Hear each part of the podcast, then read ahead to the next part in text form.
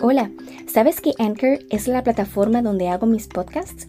Es fácil de utilizar, en especial para nuevos podcasters. Puedes accederla desde tu computadora o a través de la aplicación gratuita para tu celular. Anchor te permite editar, añadir música, efectos y más. Anchor es una herramienta tan completa que se encarga de distribuir tu podcast en las diferentes plataformas como Spotify, Apple Podcast, entre otros. Anímate a comunicarte con el mundo a través de Anchor.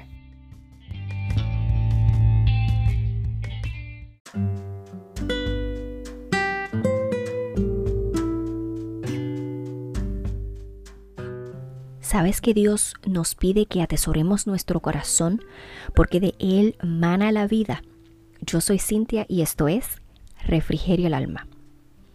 Según el diccionario de la Real Academia Española, el corazón es el órgano de naturaleza muscular que actúa como impulsor de la sangre. Es también donde se alojan los pensamientos, los sentimientos y es el centro de las emociones de los seres humanos. Aunque es un órgano que es vital en el ser humano, también puede ser afectado físicamente, causando enfermedades y en ocasiones hasta la muerte. Así también el corazón espiritual cuando está enfermo y carece de fuerza puede inclusive afectar el crecimiento y el desarrollo del cristiano. En ocasiones el corazón puede ser dañado y herido, tornándolo duro e insensible a la voz de Dios.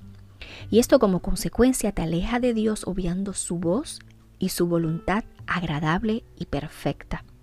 ¿Y sabías que endurecer el corazón no es un comportamiento humano de estos tiempos? En la Biblia hay relatos donde vemos el corazón del pueblo de Dios endurecido por rebeldía, llevando a algunos a tornar inclusive sus espaldas a Dios. Así como hay afecciones del corazón que pueden comprometer la salud de quienes la padecen, llevando inclusive hasta la muerte, hay afecciones espirituales, raíces de amargura, enojos y pecados que afectan el corazón del creyente, llevando a algunos hasta la muerte espiritual. Por eso es de suma importancia que nos tomemos el tiempo en ser celosos con nuestro corazón. No podemos permitir que nada lo dañe, que no haya raíces de amargura en nosotros que se enreden en nuestro corazón, que estas raíces sean la razón de una enfermedad espiritual que se anide dentro de nosotros impidiendo que Dios trabaje en nuestros corazones, quitándonos la paz y la bendición que solo proviene de Dios. Y van a venir a nuestra vida situaciones y pruebas que van a querer afectar el corazón, que serían más que nada como los efectos secundarios de una condición cardíaca, que van a ser causantes de dolor muy parecido a un infarto. Pero debemos evitar que esas afecciones nos aquejen. Por eso es que la Biblia nos dice en Efesios 4, 31 y 32, líbrense de toda amargura, furia, enojo, palabras ásperas, calumnias y toda clase de mala conducta. Por el contrario, sean amables unos con otros, sean de buen corazón, perdonándose unos a otros, tal como Dios los ha perdonado a ustedes por medio de Cristo. Es por eso que la Biblia nos exhorta a que estemos siempre alegres, que no dejemos de orar, que de alguna forma seamos agradecidos en toda circunstancia, pues esta es la voluntad de Dios para nosotros, los que pertenecemos a Cristo Jesús.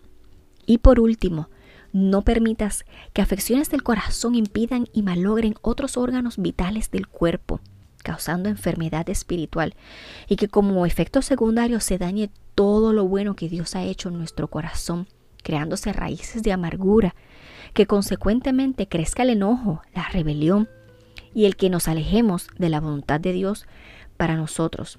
Por eso es de suma importancia identificar los dardos del enemigo que van a causar daño en ocasiones temporal o quizás en, en el peor de los casos permanente. ¿Y cómo evitamos enfermarnos de nuestro corazón espiritual?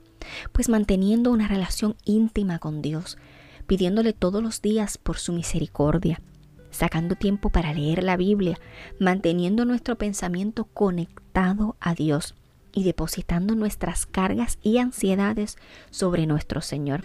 Porque, ¿quién más sabe y conoce nuestras luchas y pruebas?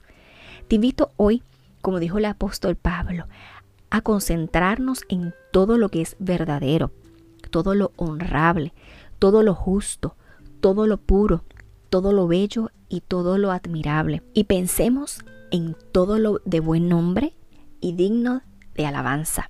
Si este episodio fue de bendición, te invito a que me sigas en mis redes sociales como son Instagram, TikTok y YouTube. Suscríbete, dale like para que otros puedan recibir un refrigerio al alma. Bendiciones.